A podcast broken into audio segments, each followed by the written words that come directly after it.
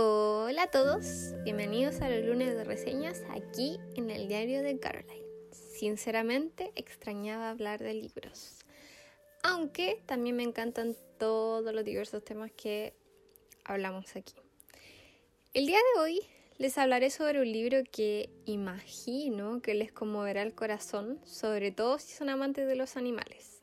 Hablaremos sobre Pax, una historia que la verdad es que te atrapa en una espiral de emociones y que a mí sinceramente me hizo llorar. Pero no sé si es porque la historia es demasiado hermosa o simplemente yo soy demasiado sensible. Así que los invito a seguir escuchando para conocer más de esta hermosa historia. Pax, una historia de paz y amistad, es un libro escrito por Sarah Penny Baker y publicado en el año 2016, siendo galardonado con tres importantes premios en el mismo año, tales como el Goodreads Choice Awards, Publishers Weekly Best Book y el Hudson Bookseller Best Book 2016. Este libro nos cuenta la historia de Peter y Pax, su leal zorro, del cual es inseparable, ya que llevan juntos desde que Pax era un cachorrito al cual Peter cuidó y domesticó. El problema empieza cuando deben separarse producto de la guerra que está surgiendo. El padre de Pax debe partir a esta guerra, por lo que se ve en la obligación de abandonarlo a su suerte en el bosque, ya que Peter debe irse a vivir a la casa de su abuelo mientras su padre permanece en la guerra. Esta historia está contada desde el punto de vista de Peter y Pax, por lo que podemos saber lo que sienten ambos personajes en todo el libro lo cual es algo que encuentro absolutamente maravilloso, sobre todo pudiendo tener la perspectiva de Pax, quien es el que se ve más afectado al tener que adentrarse en un terreno que es completamente desconocido para él. Y la verdad es que ahora que lo pienso, me recuerda mucho al libro La razón de estar contigo, que está narrado desde el inicio hasta el final por Bailey, que es el perrito, libro que también recomiendo mucho por si acaso.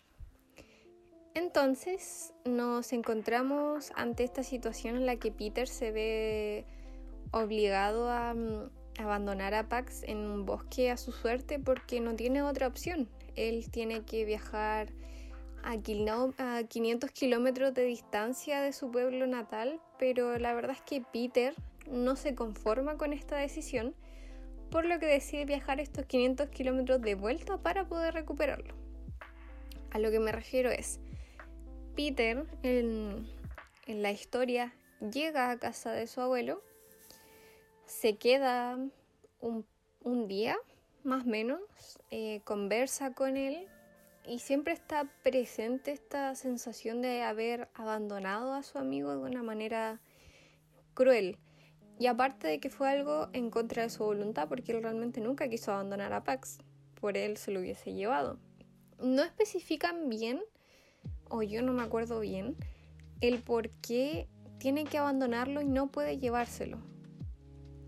Creo que es por el hecho de que Pax es un zorro, el cual debería estar libre. Pero más allá de eso no recuerdo el motivo exacto del por qué no puede irse con él. Pero la verdad es que Peter no quiso quedarse allá donde su abuelo y decide emprender el viaje de vuelta para poder encontrarlo así que decide comenzar a trazar un recorrido revisando un mapa que debería llevarlo hasta el punto exacto donde dejó al pequeño zorrito anaranjado. Paralelo a esto, la historia nos muestra la visión de Pax, quien se siente absolutamente desorientado y solo. No entiende por qué lo dejaron ahí. Y la verdad es que como es un zorro domesticado, no tiene idea de cómo cazar así que pasa mucha hambre y también mucho frío, ya que nunca había vivido la intemperie. Él intenta buscar el rastro de Peter luego de que fue abandonado, pero eh, justo ese día, para su lastimosa suerte, llovió. Así que eliminó cualquier rastro, imposibilitándolo de lograr su cometido, que era encontrarlo o perseguirlo. Pac se siente desesperado ya que él siente que debe proteger al niño y que en realidad esa es su misión, que ese es el papel que se le, que se le otorga y sufre mucho por no poder hacerlo. Durante un par de páginas vamos conociendo y comprendiendo cómo se sienten nuestros personajes y la verdad es que hay un gran contraste de emociones porque Peter por un lado se siente muy esperanzado y decidido a encontrar al zorrito, pero por otro lado está un Pax completamente abrumado, completamente solo, confundido y muy triste por el hecho de haber sido abandonado por su ser amado.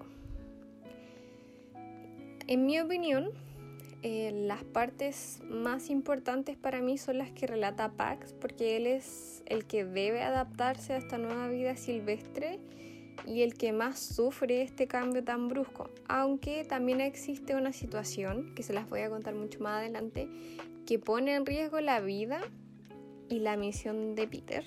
Em, y también ocurren cosas muy emocionantes en esa parte porque conoce a alguien muy importante que también tiene una historia muy triste y que le deja muchas enseñanzas a Peter. Más adelante en la historia nos encontramos con que Pax conoce a tres zorritos que serían Erizada, Gris y Diminuto, quienes están arrancando de los humanos que se encuentran cerca del bosque debido a esta guerra.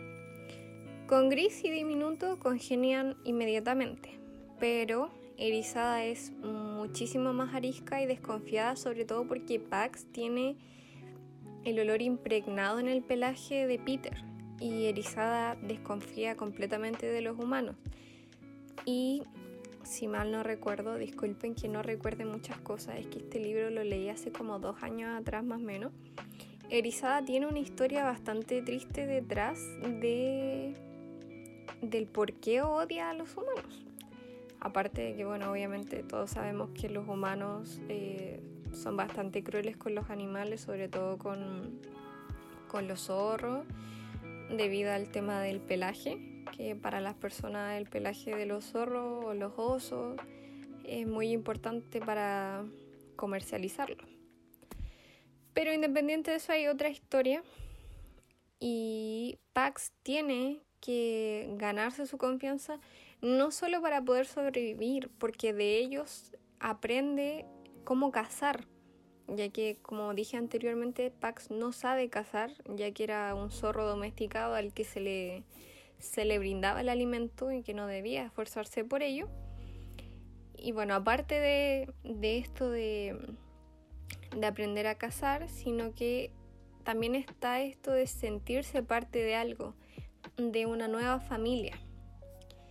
Algo que quiero mencionar que se me hace muy importante para comprender todo esto es que al inicio del libro la autora nos comenta que los zorros se comunican entre sí mediante un sistema complejo de vocalización que vendría siendo olores, eh, las expresiones, gestos y que el libro busca intentar traducir ese lenguaje eh, tan elocuente, por así decirlo, por eso es que hay como una especie de diálogo en el libro. Eh, o sea, en realidad no son diálogos, sino que los gestos se traducen en palabras, como las advertencias o muestras de cariño. Lo menciono porque si en algún momento les surge la curiosidad de saber cómo se transmiten entre ellos ciertas cosas que pueden ser relevantes en la historia o que en verdad son relevantes para la historia. Peter ya llevaba un buen tramo del camino recorrido cuando ocurrió un lamentable accidente que podría costarle el rescate de Pax. Intentando escalar por un terreno mucho más alto, en un intento por no caerse, se aferró a una rama poco firme que lo llevó a impactar de golpe el duro suelo, haciendo que el sonido de un hueso romperse emitiera un ruido seco que seguido le provocó un dolor indescriptible. Así que no podía caminar. Anda a saber tú de qué manera, pero logró buscar cobijo en un granero que se encontraba por ahí en el fin del mundo. Y lo digo así porque en verdad no había absolutamente nada a su alrededor más que granjas, animales y bosques. Aquí es donde conoce a Bola, que es la dueña de la granja, quien lo interroga varias veces porque No entiende cómo un niño puede andar por esos lugares solo. Peter debe tener como 13 años más o menos. Pero Peter le explica qué es lo que realmente está sucediendo y cuál es el motivo por el que él está viajando. Ella al principio comenzó a dudar sobre su relato porque dentro de su mochila habían cosas como cinta aislante, así que yo creo que ella pensó cualquier cosa en su cabeza menos de que iba en busca de Pax. En este momento en el que se encuentran en el, granero, Bola se da cuenta, disculpen algo que quiero mencionar, no sé si la correcta pronunciación es Bola, en el, en el libro está escrito así, no explica si se pronuncia de otra forma, no tiene acento, no, no tiene absolutamente nada, así que si a alguien le parece extraño, disculpen, pero la verdad es que no, no hay otro tipo de pronunciación. Así que bueno, Bola se da cuenta de que el tobillo de Peter estaba completamente roto y que para él iba a ser imposible recorrer los 300 kilómetros que le restaban. Así que intenta convencerlo de desistir e irse a casa de su abuelo para poder recuperarse del tobillo y quizás volver a intentarlo. Pero Peter se rehúsa, le insiste a abuela que por favor lo ayude para poder seguir con lo planeado, así que esta accede con tres condiciones. Uno, que nadie vaya a su granja porque a ella le gusta estar sola, así que le pide a Peter que le escriba a su abuelo, que le diga que está bien, pero que por ningún motivo se acerque a la granja. Dos, el por qué lleva una pulsera de ese tipo. Y la verdad es que esto solo por mera curiosidad. Más adelante voy a explicar el significado de la pulsera. Y tres, que le ayude con un proyecto que por el momento ella mantiene en secreto. En el capítulo 11 que nos narra Pax, logramos conocer la verdadera historia detrás de todo este odio y temor que siente erizada hacia los humanos y me gustaría leerlo de manera textual porque mm, creo que hay muchos detalles y cosas que son importantes que si resumo no, no van a lograr pegar tan fuerte. Así que se los voy a leer de manera textual. Mi hermana nació de la segunda camada de mi madre. Seis cachorros, una camada numerosa. Llegaron a principios de la estación, el año pasado, la primavera fue tardía. Cayó la nieve y no se fundió, la tierra se mantuvo congelada. Yo vivía cerca, los ayudé a cazar.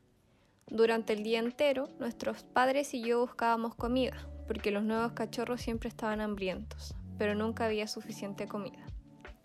Dos de los cachorros murieron el mismo día. La granja, dijo nuestra madre. En la granja de los humanos siempre había ratones gordos en el confortable granero. En la granja de los humanos había huevos en el gallinero. Nuestro padre no quería arriesgarse. Cuando el tercer cachorro ya estaba demasiado débil para mantenerse en pie, nuestra madre lo desafió. Nos condujo a mí y a la más fuerte de sus hijas, mi hermana, a la granja de los humanos. El suelo alrededor del granero estaba limpio de nieve a causa de muchas pisadas, tanto humanas como de animales. El aire estaba lleno de olores de roedores. Nuestra madre se dirigió a un hueco entre los tablones de madera cerca de la base, y nosotros la seguimos desde cerca.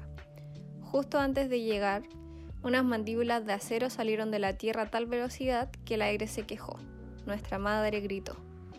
La trampa sujetaba la pata delantera. Cuanto más estiraba, más profundamente le cortaba el metal. Empezó a morderse la pierna para liberarla. Cada vez que intentábamos acercarnos, ella nos ahuyentaba. Apareció nuestro padre. Nos había seguido el rastro. Nos obligó a regresar al bosque y nos ordenó que nos quedáramos allí. Entonces se dispuso a ayudar a nuestra madre. Entonces llegó un humano, con un palo. Nuestros padres nos gritaron que volviéramos a casa, pero nos quedamos. La vimos. El humano levantó el palo y, Delante de nuestros ojos, nuestra madre y nuestro padre quedaron reducidos a sangre y pelo y huesos rotos esparcidos por la nieve. Mi hermana y yo no podíamos abandonar los cuerpos de nuestros padres. Llegó la oscuridad y después el día siguiente, y permanecimos inmóviles, escondidos entre una pila de madera junto al granero. Por fin nos fuimos, pero aquella noche había empezado a nevar. La nieve amortiguaba los olores y los sonidos. Perdidos, nos arrastramos bajo un racimo de ramas de pino, y yo me enrosqué alrededor de mi hermana, que era mucho más pequeña. Por la mañana, murió. ¿Por qué no tenemos familia, hermano? preguntó erizada Diminuto. Diminuto se volvió hacia Pax. Por culpa de los humanos, no tenemos familia. La verdad es que había olvidado por completo esta parte tan cruda del libro y sinceramente no sé qué decir más que me rompe muchísimo el corazón saber que estas cosas traspasan la ficción y que suceden día a día en otros lugares del mundo y que incluso acá en nuestro país todos estamos conscientes de que en algunas partes del mundo, en otros países, la caza es legal y es considerada un deporte. Y la verdad es que es triste ver cómo a la gente le puede parecer divertido matar a un animal inocente y hambriento que solo intenta hacer lo posible por sobrevivir, así que la verdad es que no sé ustedes, pero a mí lo personal me destruye mucho pensar en eso. Y no solo el hacerlo como un deporte, sino que hay gente que de verdad encuentra satisfacción en matar a un animal o no siente absolutamente nada al hacer eso. No hablo solamente en el caso de, de los mataderos, por ejemplo, sino que también en estas situaciones que se dan cuando la gente mata a los zorros o a los osos polares o a los elefantes para poder robar sus cuernos, su piel. Creo que el grado de maldad y poca empatía que existe en esas personas es enorme. No sé si ustedes están de acuerdo conmigo en esto, si tienen una opinión distinta, pero la verdad es que a mí de verdad, muy, muy en el fondo, me destruye en lo absoluto. Pero sigamos con el relato. Entonces, Peter, durante el tiempo que eh, permaneció en la granja de bola, ha tenido que realizar diversas tareas para ayudarla y también lograr fortalecerse para emprender su viaje. En uno de estos descansos que tienen, porque a Peter lo está haciendo trabajar en una especie de, mm, de granero, eh, algo está realizando que lo mantiene ocupado la mayor parte del tiempo y que esto también es parte de fortalecerlo porque ella necesita que él aprenda a usar las muletas para que él pueda sostenerse y emprender el camino. Porque según la perspectiva de Bola, Peter es un enclenque de bilucho y Peter las primeras semanas ni siquiera podía ponerse en pie por su cuenta. Así que en uno de estos descansos, Bola le pregunta por la pulsera, que esta era la condición número 2, y Peter le cuenta que es un fénix y que tiene un gran valor sentimental para él, ya que su madre siempre lo llevaba y que significaba que por muy mal que vayan las cosas, siempre podemos renovarnos. La madre de Peter murió, pero lo siento mucho si hay cosas que de verdad no recuerdo muy bien. Si no me equivoco, de una enfermedad. Ella falleció, así que por eso solamente está Peter y su padre. Imagino que la gran mayoría de ustedes sabe que es un fénix, pero de todas maneras lo explicaré de manera breve por si alguien lo desconoce o no sabe muy bien. Em, los fénix son un pájaro especial que tiene la capacidad de renacer de sus propias cenizas. Eh, se dice que hacen un nido en lo alto de un árbol, alejados de todos, y que le prenden fuego quemando su viejo cuerpo para dar paso a un nuevo fénix que renace de las cenizas del viejo.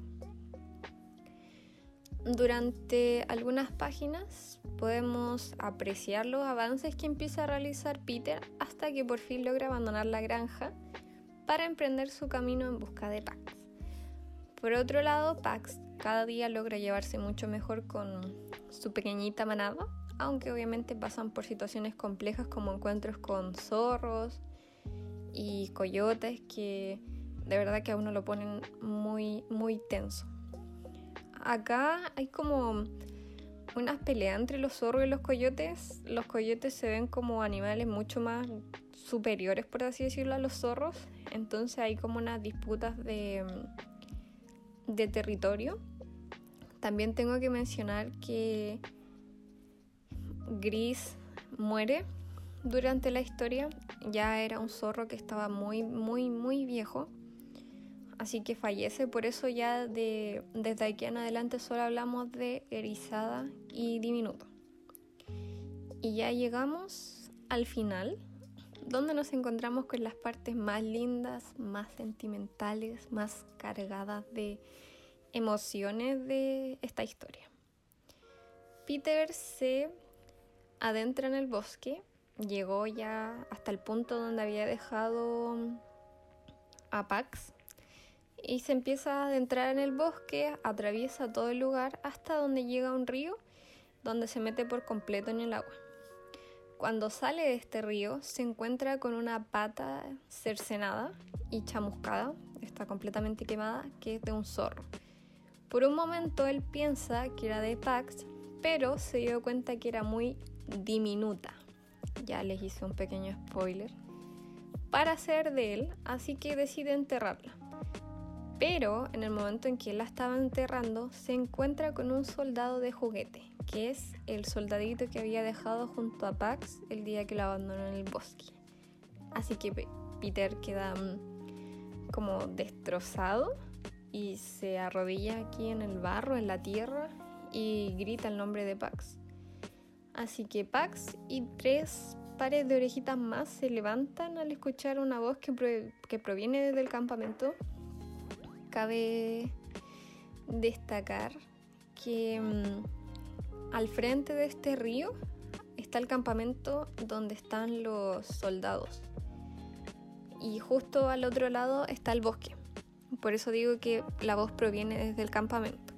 Así que Pax corre hacia donde proviene esta voz y lo ve.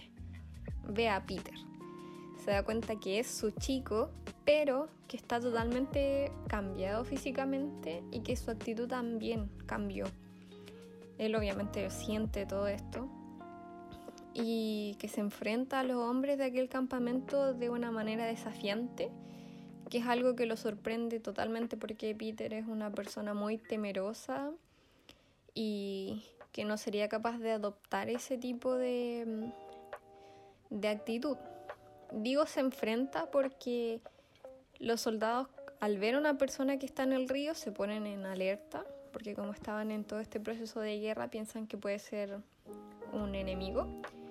Pero finalmente Peter se encuentra con su padre, que era el que estaba en este campamento.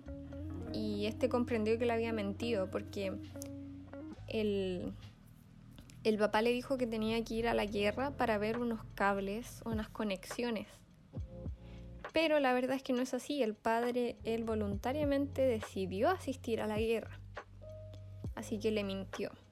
Y que también Peter le dijo que era culpable de lo que le había pasado al zorro de la pata cercenada. Porque los soldados habían puesto como una especie de cordel que detonaba unas bombas para que no pudiesen pasar los animales o en realidad cualquier persona. Bueno, en especial los animales por el tema de que se robaban el alimento. La cosa es que Peter siguió gritando el nombre de Pax hasta que por fin este ladró. Desconozco completamente cuál es el sonido que hacen los zorros, pero aquí en el libro lo describen como un ladrido. Así que por fin ambos se reencontraron en la distancia. Pax está completamente imposibilitado para cruzar hacia donde está el chico y aparte de todo esto habían un par de coyotes que intentaban herir a mm, Erizada que se encontraba en las profundidades del bosque. Así que Pax intenta atraer la atención de Peter para que éste pudiese cruzar e intentar ayudarlo. Y la verdad es que luego de años, de muchos años de establecer un vínculo, una conexión, Peter logró comprender qué, era lo que podía estar pasando. Así que cruzó con sus muletas y todo, logró saltar este mm, cordel y lo siguió donde estaba erizada, que estaba herida y rodeada de un par de coyotes. Y aparte que uno de estos, justo cuando llegó Pax, lo mordió. Así que bueno, Peter se enfureció y lanzó una de sus muletas que estaba atada a un bate de béisbol y uno salió arrancando, pero quedaba otro y Peter lanzó finalmente la otra muleta y ambos desaparecieron entre los arbustos. Pax se lanzó sobre Peter, eh, emocionado por reencontrarse con su mejor amigo, lamió su cara y lo acarició con el hocico mientras que Peter lo tomó en brazos, apoyó su cara en el denso pelaje del zorro que él describe que emanaba un sutil olor a pino. Dentro de, de unos arbustos que habían comenzó a surgir un hocico negro pequeñito y Peter observó que de allí salía un zorro que estaba muy delgado que se tambaleaba sobre sus tres patas. Yo les hice un pequeño spoiler. Diminuto fue el que perdió una de sus patas traseras al intentar ir a buscar comida al campamento. Este cordel explotó, una de las bombas detonó y perdió una de sus patitas. Debo mencionar que aquí Erizada arrancó porque como ustedes ya saben, como lo mencioné anteriormente, ella odia a los humanos. Peter es un humano. Así que cuando Diminuto empieza a aparecer, ella camina lentamente hacia donde estaba él y le empezó a ladrar, como a comunicarle que, que se acercara a ella para que arrancaran. Y a medida que hacía esto, observaba a Peter de una manera bastante desconfiada. Diminuto se acerca a Pax, como que se apoya en él, dándole a entender que se fueran juntos, y dejó que Peter lo acariciara unos segunditos, y finalmente corrió junto a Arizada para fundirse entre la maleza. Peter en ese momento comprendió todo lo que estaba pasando y comprendió que el zorro les pertenecía y que ellos le pertenecían a Pax, que eran inseparables así que se arrodilló frente a Pax, quien se mostraba muy indeciso sobre seguir a su nueva familia, pero Peter lo alentó a irse. El corazón de Peter estaba completamente desgarrado del profundo dolor de tener que ir a, tener que dejar ir a su amigo. Así que le gritó que fuera. Pax salió corriendo hacia los arbustos por los que se habían ido los otros dos zorritos no sin antes detenerse a observar a su chico. Peter estaba parado mientras las lágrimas recorrían su cara. Pax se dio la media vuelta, corrió hacia él y se abalanzó para poder limpiarle sus lágrimas, pero Peter lo alejó. Se levantó del suelo, le dijo que no quería que se quedara, pero que siempre la puerta de su porch o patio trasero estaría abierta para él Así que sacó el pequeño soldadito de juguete que tenía en el bolsillo y lo lanzó lo más lejos que pudo hacia la espesura del bosque. Fin. sí, hemos llegado al fin. La verdad es que me quedé con la esperanza por segunda vez. Digo segunda vez porque habían algunas partes que releí y em, esperaba encontrar más páginas en el libro que me dijeran que Pax y Peter habían logrado reencontrarse nuevamente o que Pax había vuelto para visitar al chico, pero no. ¿Qué puedo decir la verdad? Mi única queja es la que acabo de mencionar y es que me da mucha nostalgia el quedar con la duda sobre qué pasó, aparte de que para qué estamos con cosas, el final es bastante triste. Pero es una historia hermosa que habla sobre superación de ambos lados, porque por un, por un lado Peter debe madurar y dejar atrás su niñez, y por el otro tenemos a Pax, quien debe adaptarse y convertirse en un animal salvaje con todo lo que esto implica. La verdad es que luego de ya leerlo por segunda vez, me senté a pensar un momento sobre la historia. Y la verdad es que si nos ponemos a analizarla nos damos cuenta de que es mucho más que una historia bonita, sino que nos damos cuenta de que la autora no suaviza situaciones reales, sino que las muestra con la crudeza con la que deben ser transmitidas y que tienen una gran carga reflexiva, como lo es el tema de la guerra y las consecuencias que esto nos traen, no solo, parte, no solo desde la parte de las personas, en ese sentido me refiero no solo lo que le causa a las personas que viven en estas ciudades donde se producen las guerras, sino que también de la naturaleza, de cómo los animales sufren, de cómo los recursos naturales y los paisajes son destruidos debido a todo esto. Y es increíble porque cuando uno eh, se entera de la trama, solo puede pensar en que es un libro para niños, un libro infantil, pero la verdad es que no es así. Si uno se dedica a leerlo y analizar las cosas que está leyendo este libro, nos podemos, nos podemos encontrar con este tipo de análisis, con este tipo de reflexiones que son bastante fuertes. No sé cuál es la categoría de este libro, no sé para qué edad está dirigido, pero para uno que ya es adulto, aún así hay muchas cosas que a uno le hacen eco en la cabeza, que yo encuentro que la autora lo supo plasmar de una manera maravillosa. Así que sin duda para mí Pax es un libro maravilloso que nos muestra una amistad muy pura entre dos especies muy distintas y creo que hay mucho que aprender de este libro y yo destacaría algo en específico que es el respeto hacia los animales. Lo dije anteriormente en el relato de Erizada, la gente tiene un nivel de maldad gigante que la mayor parte del tiempo recae sobre seres indefensos. Obviamente en esto entran las personas y los animales, pero la verdad es que no puedo evitar pensar que a veces los animales son los que se llevan la peor parte de toda esta crueldad.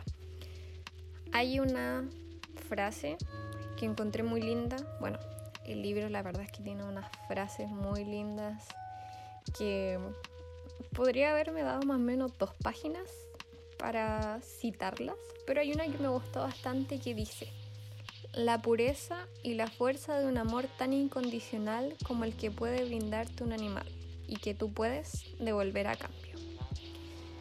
Así que les dejo esta frase para que la piensen junto con toda esta historia maravillosa y ver qué aprenden ustedes de esto.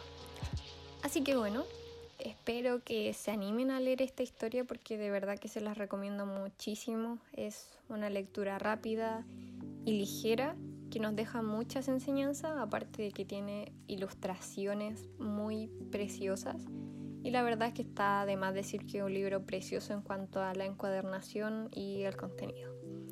Así que espero que les haya gustado el episodio de hoy y nos vemos nuevamente en los miércoles de películas. Adiós.